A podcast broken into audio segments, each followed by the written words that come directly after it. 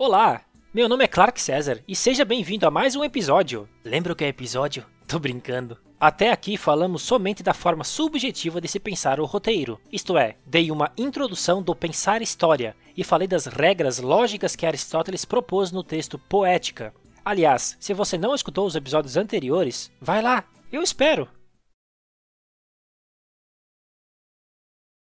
Ok, agora podemos continuar. Tudo o que foi falado até então foi no intuito de abrir sua mente para fórmulas e entendimentos acerca do que é realmente uma história. Sabendo disso, você pode criar a sua própria. Claro que não será muito diferente nesses dois episódios a seguir. O que mudará é que a partir de agora, falaremos dos itens mais objetivos da estruturação e elementos do roteiro. Infelizmente terá alguns spoilers neste episódio, mas nada que você já não tenha visto. Espero eu pelo seu próprio bem.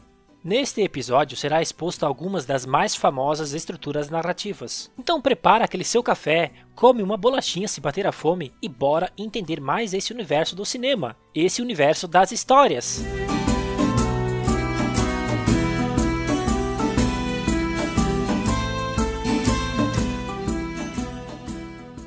Podemos começar a entender melhor o que é o tão famoso narrativa de três atos, que tal?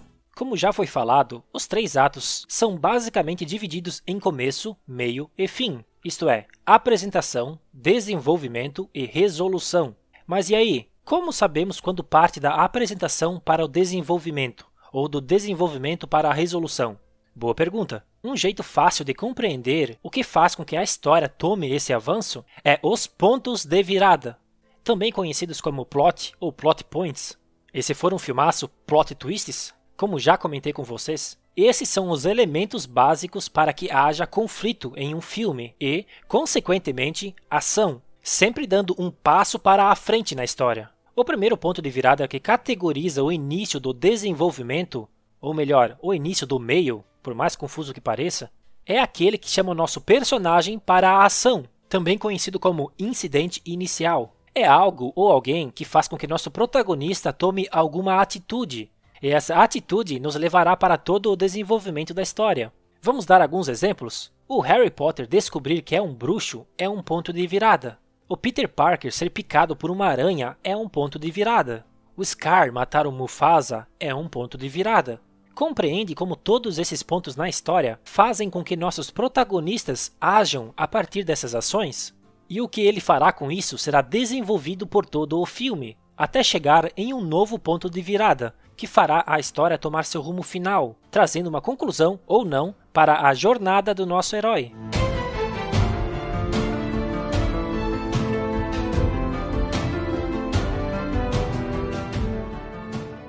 Então, quais são os pontos de viradas no segundo ato desses filmes mencionados? Os pontos que geram o início do fim, da resolução, em Harry Potter, Spider-Man e Rei Leão. Vamos lá! No Harry Potter, o primeiro, o ponto de virada que toma a iniciativa para uma conclusão é quando ele descobre que a pedra filosofal está dentro de Hogwarts, e sabendo que o assassino de seus pais a procura também.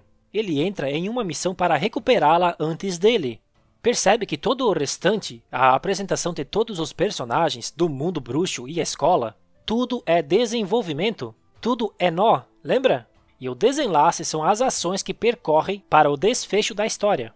No Spider-Man, o primeiro com Tobey Maguire, o ponto de virada para o início do terceiro ato é a morte de seu tio Ben, e esse ponto de virada vem com uma sequência dele perseguindo o suposto assassino de seu tio, quando Peter vê ele voando pela janela, deixando ele morrer. É um pouco complexo pensar isso, pois esse filme traz diversas tramas e subtramas. Mas acredito que é esse o momento que define nosso protagonista seguir o caminho do heroísmo, seguindo as palavras de seu tio, com grandes poderes vem grandes responsabilidades. Veja, até ali o Peter Parker estava aproveitando seus novos poderes para conquistar sua amada, tentando comprar um carro para impressioná-la. Quando suas atitudes fazem seu tio Ben ser morto, lembra que a mais bela história, segundo Aristóteles, é de que as ações acontecem devido a acontecimentos provocados pelos próprios personagens? Ali existe o ponto de virada do protagonista, mudando sua motivação de conquistar seu amor para se vingar do culpado. Esse é um plot bem interessante, pois perceba que toda a trama do Duende Verde é um conflito paralelo à missão de nosso herói. E como a história da vingança de Peter Parker com o assassino de seu tio o apenas leva para mais conflitos, Isso é uma história de qualidade, como faz com que Spider-Man continue com seu conflito interno dele, de ter que proteger a todos, pois ele cometeu um erro que jamais deseja cometer novamente. Até por isso que tem toda aquela trama dele recusar seu amor para protegê-la. Stan Lee sabia o que fazia. Já no Rei Leão, é fácil entendermos como ocorre o ponto de virada do segundo para o terceiro ato. É quando Simba, adulto, encontra Nala e descobre que o reino de seu pai está com problemas.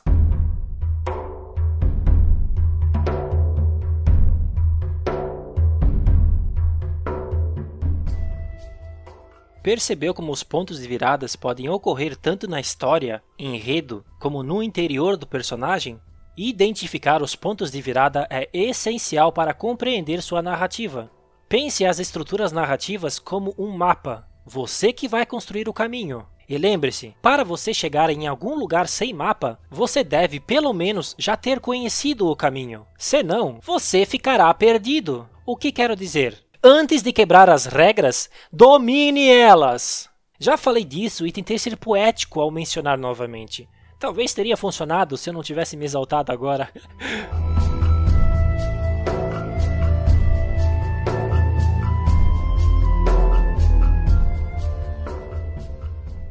A maioria dos teóricos clássicos de roteiro defende uma proporção adequada para essa estrutura sendo o primeiro ato 25% do filme, o segundo 50% e o terceiro 25%. Teoricamente, essa proporção cria um ritmo para o público vivenciar uma história. Um filme com uma apresentação muito longa é um filme com dificuldades de engajar o público na história. Um desenvolvimento longo pode conter muita informação desnecessária no roteiro. E uma conclusão muito curta pode deixar muitas coisas em aberto. Sempre vale lembrar: nada é regra obrigatória. E sempre voltamos a isso. Antes de você pensar em inovar a narrativa cinematográfica, estude as estruturas que já existem, para não cair no achismo e depois perceber que sua estrutura não é nada inovadora. Falo para o seu bem.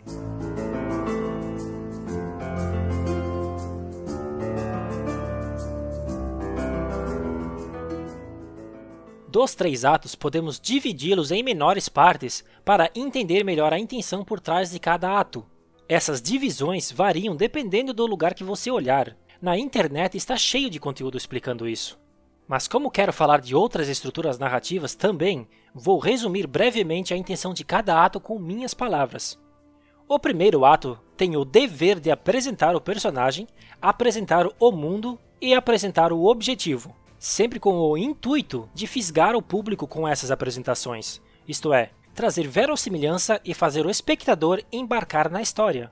Lembre, os 10 minutos iniciais são o que farão seu público ficar ou parar de ver o seu filme. Ou melhor, fará o leitor de seu roteiro continuar ou desistir de ler, pois perdeu o interesse. Digo isso não para você se amedrontar e não se sentir capaz, mas sim para te motivar a instigar a sua melhor escrita, e não se preocupe se isso não vier na primeira vez que sentar para escrever. Poderá vir somente na décima ou vigésima, não importa. Se divirta escrevendo, que é garantido que quem lerá se divertirá também. Claro que, no caso de estar escrevendo algo pesado, isto é, um drama que deve se manter o respeito e responsabilidade para com o assunto, se mantenha neste nível de profissionalismo que o leitor de seu roteiro verá sua competência e irá querer continuar lendo por causa disso. Depois que fisgado, faça uma mudança, um ponto de virada. Algo interessante para introduzir agora o desenvolvimento da história e de seu personagem. No desenvolvimento, você se diverte. Vou continuar a usar essa expressão, pois querendo ou não, faz parte do nosso trabalho gostar do que fazemos. Se caso você está escrevendo um roteiro por contrato, isto é, não é de seu interesse pessoal contar aquela história, bom, tente se divertir mesmo assim, Continuando, se divirta criando aquele mundo melhor, isto é, faça o mundo crescer e seu personagem crescer junto com ele. O meio do filme é onde o espectador está confortável. Cuide para não deixá-lo confortável por muito tempo. Crie crises e desafios para o seu protagonista, até que haja algo novamente para forçar seu protagonista a enfrentar o desafio supremo, que geralmente é onde encontramos o clímax da história. É o desafio supremo, pô! Você pode fazê-lo relutar, mas sempre agindo com ou contra o problema. E no fim, conclua sua história. Faça um final, triste, feliz, em aberto, o que você quiser. O filme é seu. O importante é fazer seu personagem conquistar o que tanto queria, ou não. Lembre-se, faça seu personagem sofrer as consequências de seus atos. Não importa se é para o bem ou para o mal. Ou não, de novo, não sou eu quem vai definir sua história. Eu sou apenas um espectador que gostaria de ver uma conclusão em ações. E é o que eu procuro em um filme. E acho que tem mais gente parecido comigo. Talvez você?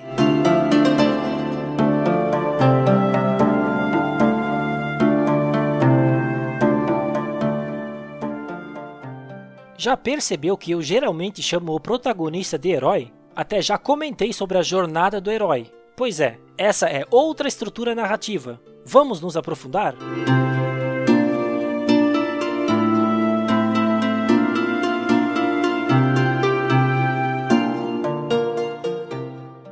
A jornada do herói é uma estrutura para contar histórias, que nasceu com Joseph Campbell na obra O Herói de Mil Faces, depois foi adaptada por Christopher Vogler na obra A Jornada do Escritor.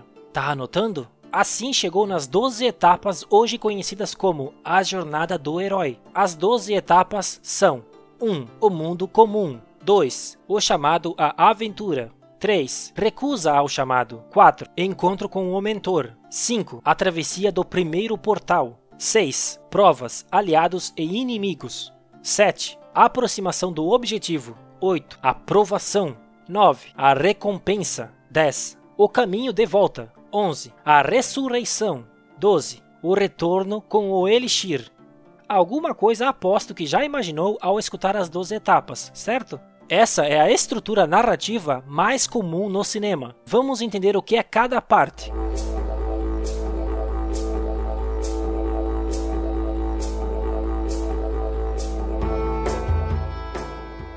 1.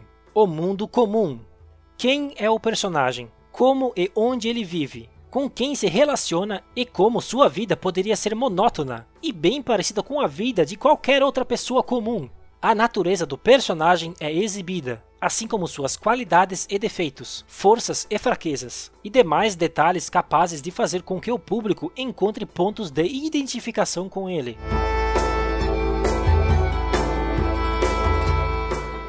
A segunda etapa pode ser o primeiro ponto de virada, do primeiro ato ao segundo. 2. O chamado à aventura. Lembra de Spider-Man? O personagem se depara com um conflito, com o chamado para uma missão que o tira de seu mundinho comum, de sua zona de conforto. Não necessariamente precisa ser algo dramático como a morte, basta que seja um desafio que o obrigue a experimentar coisas novas. O desafio está relacionado a coisas importantes para ele, o destino de sua vida ou qualquer outra coisa que ele queira muito conquistar ou manter.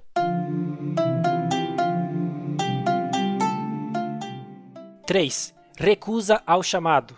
Diante de um grande desafio, é natural que surjam os medos, hesitações e muitos conflitos interiores.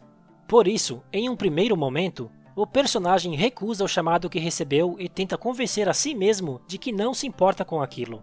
Ele compara a segurança e conforto do seu lar com os caminhos tortuosos que poderá encontrar à sua frente e, consequentemente, prefere se manter onde está. Porém, o conflito não deixa de incomodá-lo. 4. Encontro com o mentor. O nosso herói precisa de um empurrãozinho.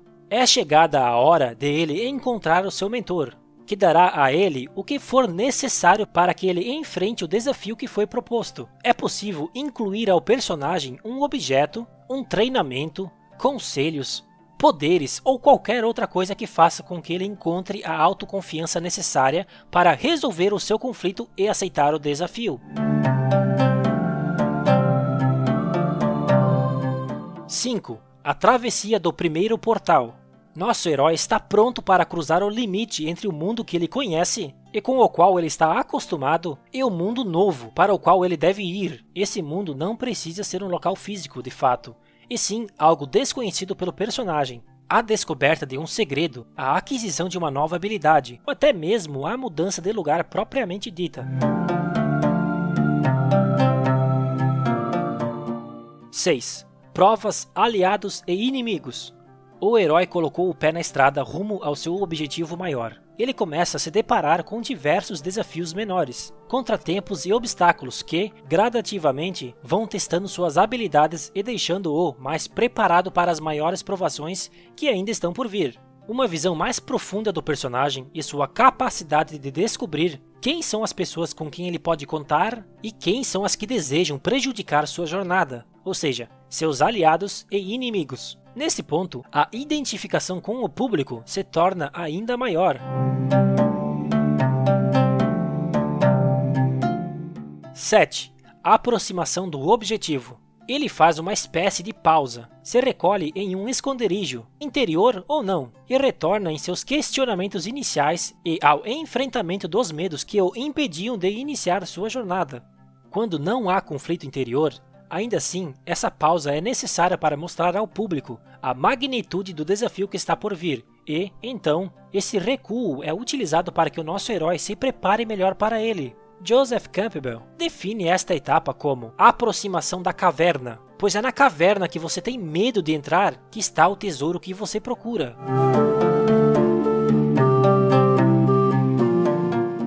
Oito.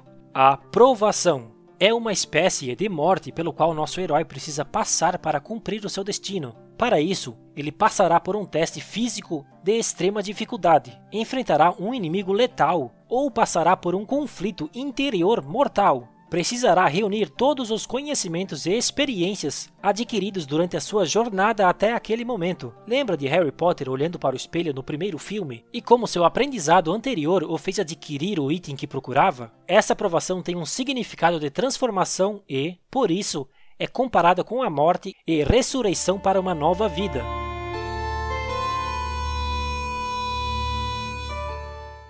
9. A recompensa. Metaforicamente, essa conquista é representada pela força do nosso herói para arrancar a espada da vitória enterrada em uma pedra.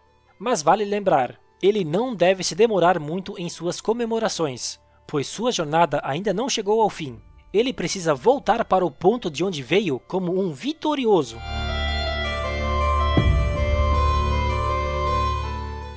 Aqui se pode considerar o começo do terceiro ato, onde começamos a caminhar para o fim da história. Lembrando que a estruturação com três atos no método da jornada do herói pode ser diferente ao método somente de três atos, onde temos os dois pontos de viradas marcando a passagem dessas três etapas, os três atos. Pense assim: a jornada do herói é uma versão mais meticulosa da trajetória de seu protagonista.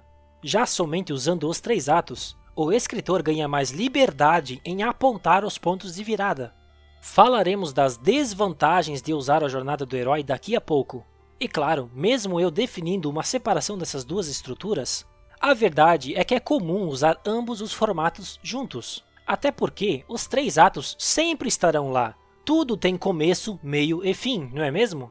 Vamos à etapa que podemos pensar o ponto de virada para o terceiro ato. 10. O caminho de volta não oferece tantos perigos, mas sim um momento de reflexão, em que o nosso herói poderá ser exposto à necessidade de uma escolha entre a realização de um objetivo pessoal ou um bem coletivo maior. A sensação de perigo iminente é substituída pelo sentimento de missão cumprida, de absolvição e de perdão, ou aceitação e reconhecimento pelos demais.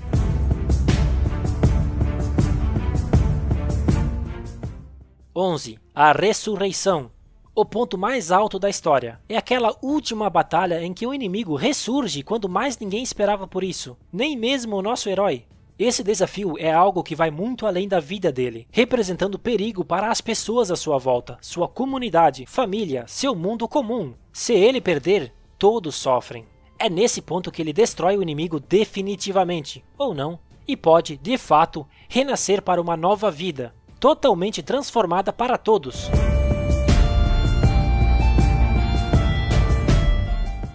Doze. O retorno com o Elixir, o reconhecimento efetivo do nosso herói. A chegada ao seu local de origem simboliza o seu sucesso, conquista e mudança. Aqueles que nunca acreditaram nele, ou mesmo os que tentaram prejudicá-lo, serão punidos. Além de ficar muito claro para todos que as coisas nunca mais serão as mesmas por ali.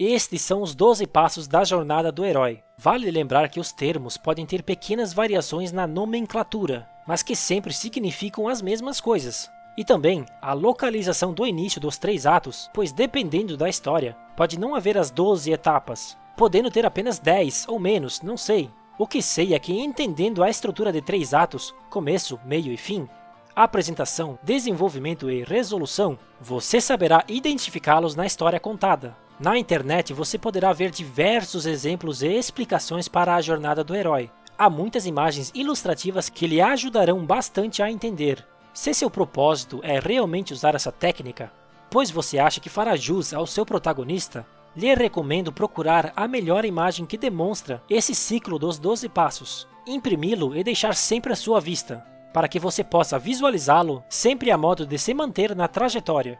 A jornada do herói não é algo negativo, isto é, muitas pessoas criticam o cinema, principalmente hollywoodiano, de usar essa técnica com muita frequência. E é aqui que mora o grande problema desta estrutura. Você nunca notou que cada vez que mais você assiste filmes, mais você consegue prever o que acontecerá?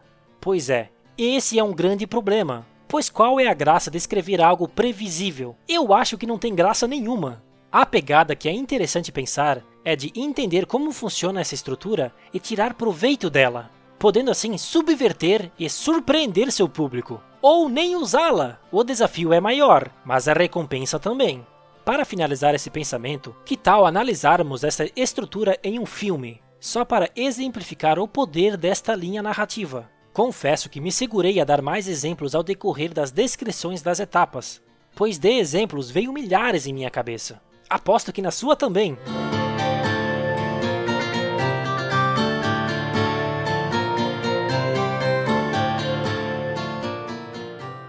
Já viu a trilogia O Senhor dos Anéis? Ou a trilogia O Hobbit? Ambos veremos a jornada do herói, mas vamos nos manter no exemplo do O Senhor dos Anéis. Pois é, aposto que eu nem precisaria explicar, pois você já deve ter percebido a semelhança com esta estrutura ao escutar os 12 passos. Mesmo assim, vamos lá, só para deixar bem claro, vou dividir nos três atos, para deixar claro essa parte também. Primeiro ato. Frodo cresceu no pacato condado, ouvindo as histórias fantásticas de seu tio Bilbo, e queria muito estar em uma aventura como ele, até que ele assumiu o fardo de carregar um anel. Em princípio, ele não queria essa responsabilidade, mas sob a orientação do mago Gandalf, ele iniciou sua jornada. Tá seguindo o raciocínio? Segundo ato, Frodo cruzou a plantação, que marcava o ponto mais distante do condado em que já estivera. Ele enfrentou os espectros do Anel e foi ferido. Ele foi o pivô da Sociedade do Anel, ao se mostrar o único disposto a carregar o Anel até Mordor. Com seus novos aliados, ele inicia sua jornada. Junto com seu amigo Sam, ele completa sua jornada, mas não consegue atirar o anel no fogo do vulcão em Mordor. Mesmo assim, o anel e o malvado Gollum são destruídos na lava e a ameaça da volta de Sauron termina. Terceiro ato: Frodo volta para casa com seus amigos, mas chegando no condado, ele descobre que seu povo foi escravizado por Saruman, que agora não tinha mais poderes mágicos. Seus amigos utilizam todo o conhecimento que adquiriram na jornada para organizar uma rebelião e derrotar o invasor.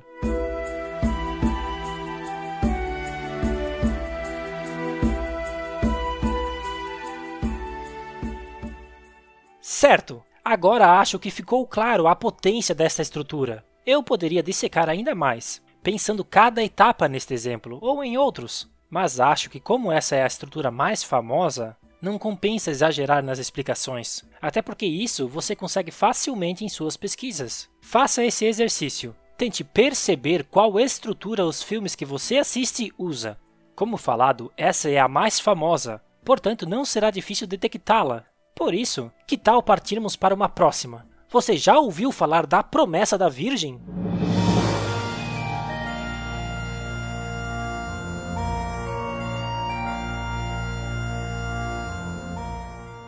Antes de nos aprofundarmos nesta estrutura, vale lembrar que na jornada do herói não existe gênero, isto é, é uma composição de energias e ações. Já na promessa da Virgem, é uma narrativa voltada mais ao olhar feminino, mas não necessariamente. Vamos entender.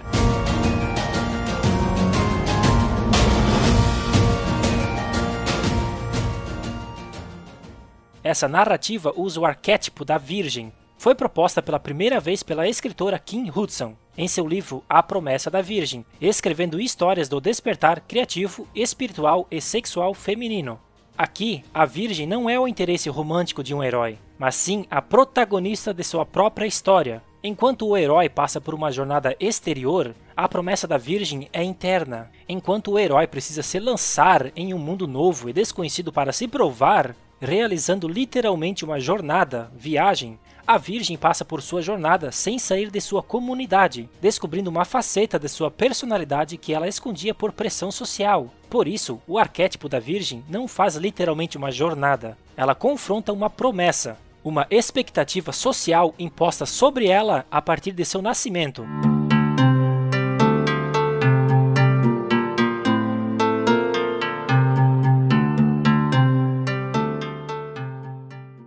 É preciso entender que essa narrativa não deve ser destinada apenas às escritoras mulheres. Isto é, o homem, ao escrever uma história, deve ter conhecimento dessa narrativa para não cometer os mesmos erros que tantos antepassados e atuais estão cometendo.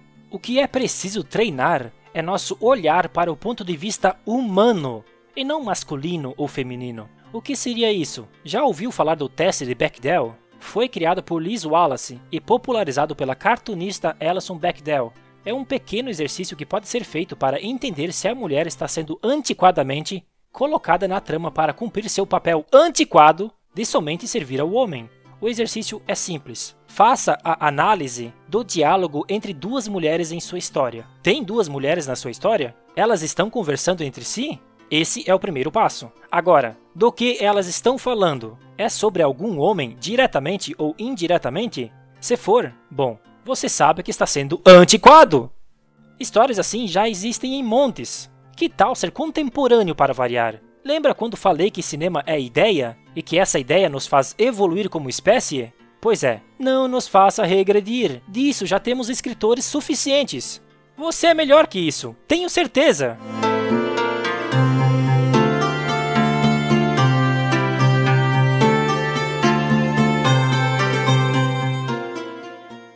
Como os arquétipos não têm sexo e que não necessitam nem de forma humana, tanto o herói quanto a virgem podem ser mulheres, homens, animais, alienígenas, o que você quiser. Entretanto, para Kim, os arquétipos estão cercados de energia, e por isso a Virgem tem uma energia feminina. Ela sugere o título de Príncipe como energia masculina da Virgem, já que se adequa melhor à representação de alguém nascido sob expectativas que limitam sua visão sobre si mesmo. Deu para sacar? A promessa da Virgem são histórias que se tratam de um enfrentamento interior do seu eu. Pareceu redundante, né? Talvez foi. A questão é, Nesta estrutura, coloque seu personagem perguntar a si mesmo: Quem sou eu? Eu sou a pessoa que dizem que sou? Ou sou diferente, me tornando único? Esta estrutura se trata de histórias, que é um conflito interno do ser humano, em luta ao status social, político, espiritual, etc. Algo que nossa Virgem não aceita, até porque somos seres únicos e não devemos nos rotular. Sabemos que estamos todos condicionados a padrões e a luta contra esses padrões é a luta da promessa da Virgem.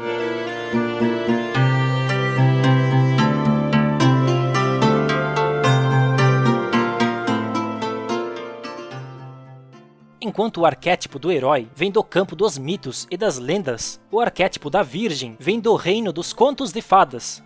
Enquanto o herói busca a resposta para sobreviveria eu em um mundo maior e fora das asas de minha família, a Virgem sempre busca a resposta pessoal para a pergunta: quem eu sou e o que quero fazer no mundo, sem ser o que querem que eu faça. Herói: autossacrifício pela sua comunidade. Virgem: autoconhecimento e autoaceitação. Se você for capaz de utilizar essas duas técnicas em sua história, eu tenho certeza absoluta que será uma bela história. Pode confiar. Você já viu a série Breaking Bad? Depois desse papo, veja ou reveja. Você notará o porquê da sua fama, pois o criador Vince Gilligan e seus roteiristas souberam lidar com uma narrativa plural, usufruindo tanto da jornada do herói como a promessa da Virgem.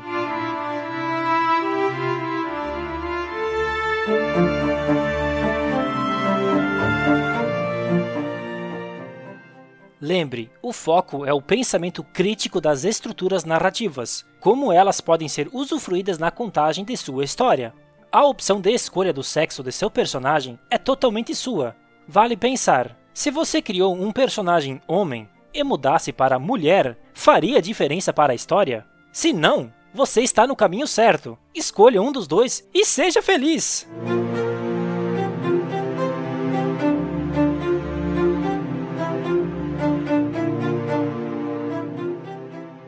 A promessa da Virgem pode ser dividida em 13 etapas, sendo 1. Mundo dependente 2. Preço da conformidade 3. Oportunidade de brilhar 4. Veste o papel 5. Mundo secreto 6. Não se enquadra naquele mundo 7. Pega brilhando 8. Reino vai ao caos 9. Abandona o que a impedia de seguir 10 vaga pelo deserto. 11. Brilhar sua luz. 12. Reorganizar. 13. Reino brilha mais forte. Vamos entender cada parte.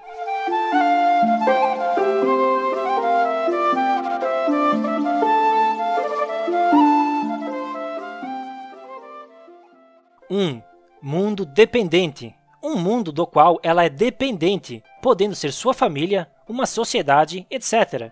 O mundo dependente pode ser mal ou bem intencionado, mas sempre age com energia opressora sobre a Virgem, impedindo-a de ser quem ela realmente é ou quer ser.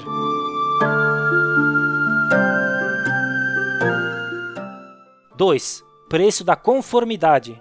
A supressão do eu verdadeiro. A Virgem pode ter plena consciência de seus talentos, sonhos e desejos, ou ainda conhecê-los, mas escondê-los pelas limitações emocionais e físicas do mundo dependente.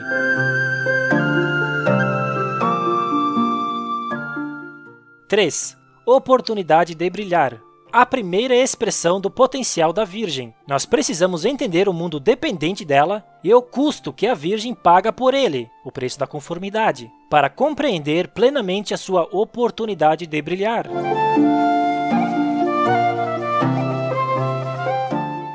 4. Veste o papel.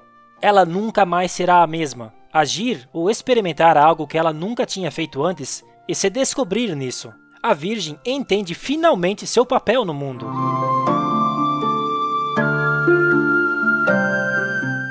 Cinco. Mundo secreto. Ao tornar uma realidade tangível, ela cria um lugar secreto onde pode nutri-lo, um espaço onde ela se sinta segura e bem em ser quem ela é, sem as pressões, cobranças e imposições do mundo dependente. Ela passa a viver indo e vindo entre esses dois mundos, o dependente e o secreto.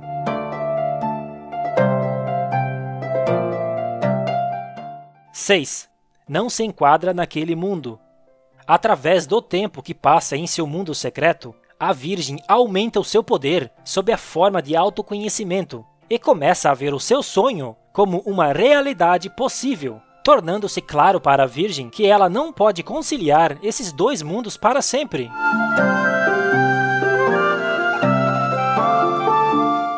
Sete. Pega brilhando.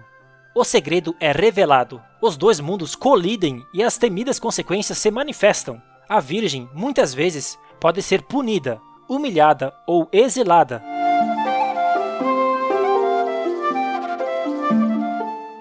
Oito reino vai ao caos. O reino entra em caos e instabilidade quando a rebelião vem do membro tido como o mais fraco, espalha choque e terror.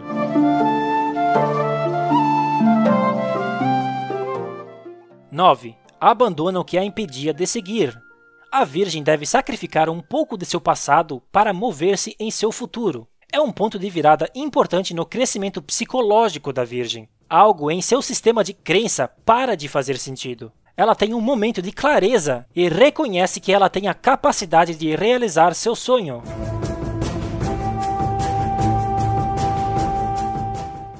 Dez. Vaga pelo deserto. Momento de dúvida. O deserto pode ser real ou metafórico, mas a Virgem precisa cortar os laços com o mundo e experimentar o limbo. Ela reflete e vê duas possibilidades: se acomodar e trazer harmonia aos seus entes amados, mas sabendo o preço de não mostrar seu verdadeiro potencial, ou ser autêntica, mesmo sem a certeza de que sobreviverá.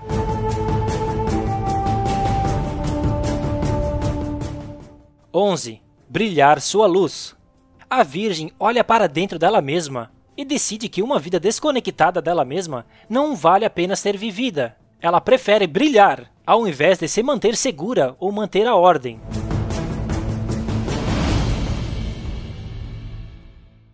Doze. Reorganizar.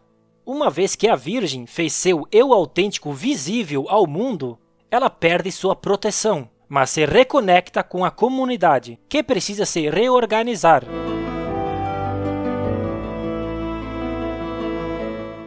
13. Reino brilha mais forte. O reino reconhece que é estagnado e opressivo e que os novos ares têm beneficiado a todos. Um lugar feito para o amor incondicional e todas as pessoas agora experimentam o verdadeiro pertencimento. Novos valores são estabelecidos.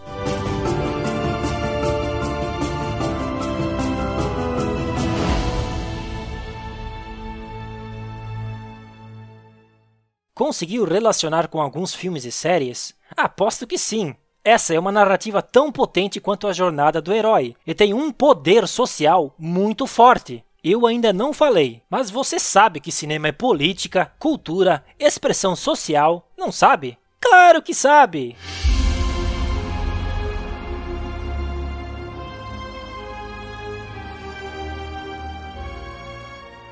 Tanto esta estrutura como a estrutura do herói, eu coletei as informações em alguns lugares na internet, todos baseados nos livros originais. Deixarei ambos os sites de minhas principais pesquisas no PDF deste roteiro, mas aposto que se você pesquisar no Google os encontrará facilmente. Como escritores, não devemos criar desculpas. Devemos sempre estar aprendendo e conhecendo as narrativas que estão aí para só engrandecer nossas histórias. Então você já sabe, depois de escutar meus episódios, e somente depois, hein? Tô brincando, se você está afim de pesquisar mais a respeito, corre lá, é bom demais!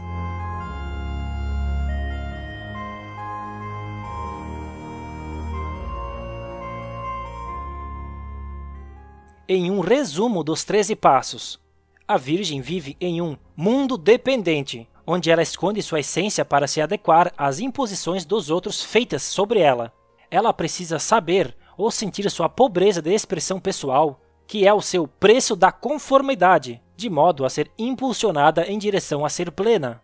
Um dia, ela tem a oportunidade de brilhar e veste o papel que ela nasceu para ocupar. Depois da primeira experiência de ser verdadeira com ela mesma, ela cria um mundo secreto, onde cresce seu sonho em um ato de rebeldia.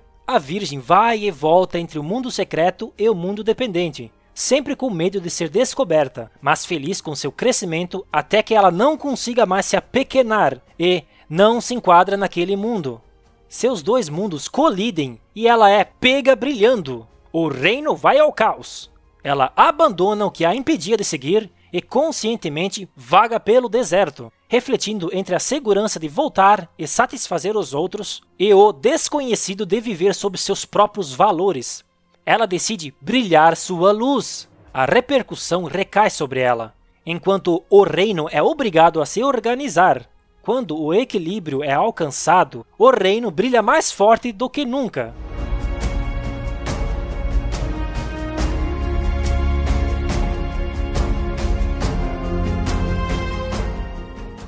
Agora que entendemos a estrutura, que tal darmos um belo de um exemplo? Vamos lá!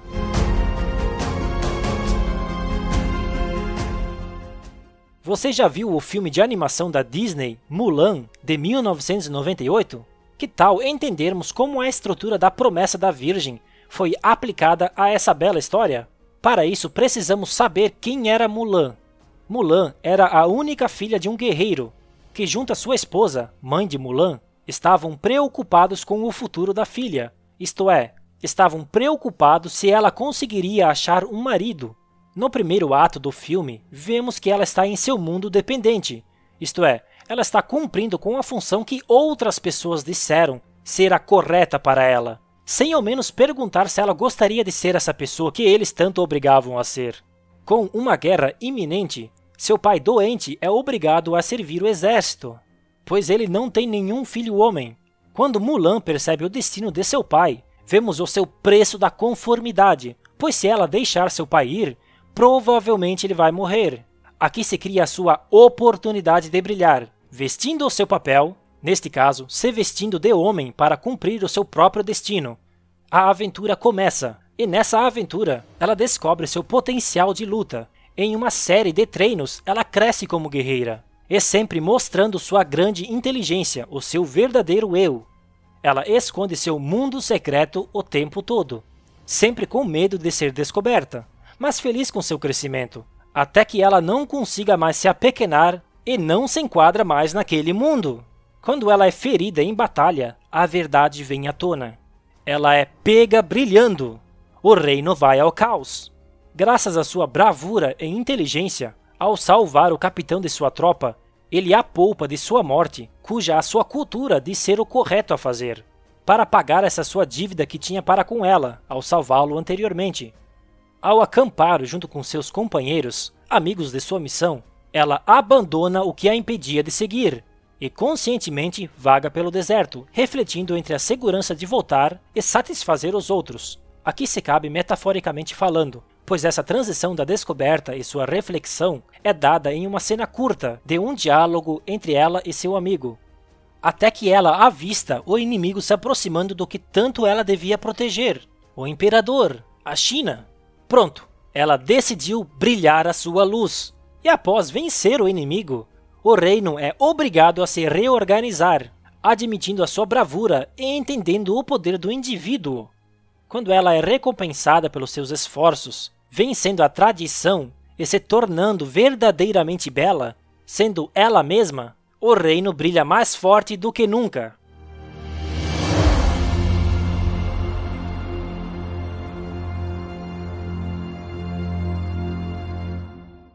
Escolhi exemplificar com os mesmos termos que os 13 Passos ensina, somente para deixar bem claro os pontos de ação que fazem esta história se categorizar nesta estrutura narrativa. De filme com esta estrutura temos muitos. Shrek é um forte exemplo também da utilização correta dessa narração, tanto na parte do homem, o Shrek, como na parte da mulher, a Fiona. Você conseguiu entender o propósito, certo? Se ainda não fez esse exercício, faça nos próximos filmes ou séries que você assistir. Tente identificar essas estruturas e se elas trazem esse pensamento crítico, fazendo você reconhecer e ficar encantado pela beleza da história.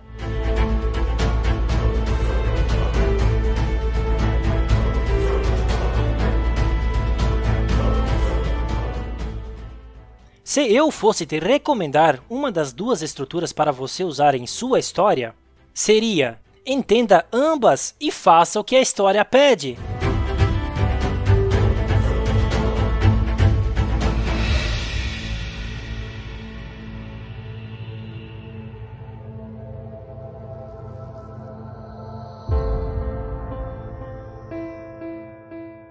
Vale lembrar que estamos falando de histórias ocidentais, isto é, por mais que Mulan é um filme que se passa na China, é um filme ocidental produzido nos Estados Unidos. Confesso tristemente que eu não conheço muito o estilo narrativo oriental, chamado Kishotenketsu. Para a pronúncia correta, você precisará pedir para outra pessoa falar. Também não acabei falando da estrutura The Sequence Approach, feito pelo Paul Joseph Culino, que significa a abordagem da sequência, e muitas outras que desconheço, ou pelo menos não lembro no momento mas tenho certeza que de muitos aspectos que estudamos no texto de Aristóteles, quanto nas estruturas faladas aqui, tem uma grande similaridade. O que é preciso entender é de que existem várias formas de se contar uma história, e o formato que você deve usar é sempre o que beneficiará a sua história. Também é importante saber que cada país tem sua própria cultura. Para entender o que eu estou tentando dizer, pense o seguinte: eu sou natural de Santa Catarina um estado do sul do Brasil. A nossa cultura aqui é muito diferente da cultura do norte do Brasil. Podemos ver claramente em nossos jeitos distintos de falar. O que eu quero dizer com isso? Agora, imagine se de uma ponta do país para a outra há diferenças. Imagine agora no outro lado do mundo. Por isso, repito, o conhecimento não para por aqui. O segredo é sempre estar com a mente aberta para compreender os novos estilos. E como escritores, devemos estar aptos para assimilar e sempre tentar inovar nosso jeito de contar histórias. Não estou falando para você escrever somente histórias revolucionárias, mas talvez tente temperá-las com uma pitada de originalidade? Isso já fará uma grande diferença. E nunca esqueça, se divirta no processo!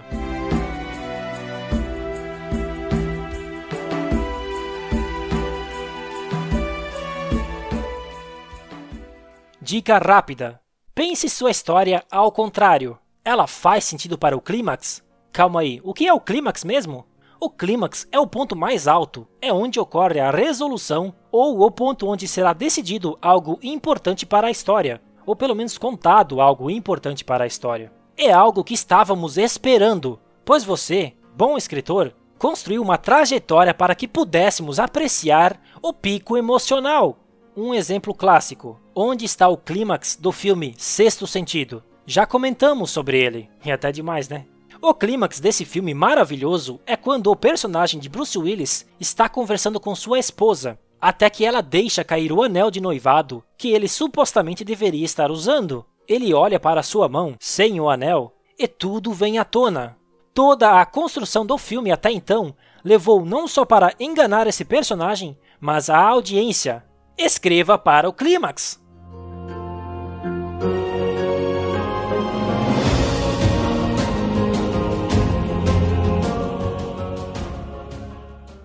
O episódio de hoje vai ficando por aqui. Eu acabei não comentando uma estrutura chamada Beat Sheet, pois deixarei para comentá-la no próximo episódio, onde falaremos da escrita com mais objetividade. Então não deixe de escutar o próximo e último episódio. E se você não escutou os anteriores, ai ai ai ai ai ai ai.